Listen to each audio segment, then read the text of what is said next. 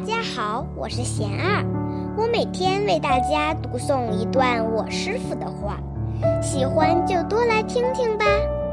什么样的人生最有意义？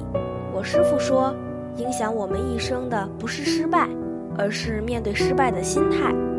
无论走哪条路，都要有负责到底的勇气和决心。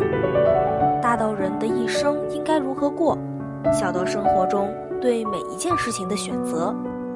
与人的终极目标息息相关，人的目标又与价值观紧密相连，所以要常常静心思考，什么样的人生才是最有意义的，什么样的事情才是真正值得自己追求的，找到自己该走的路，一心一意的走。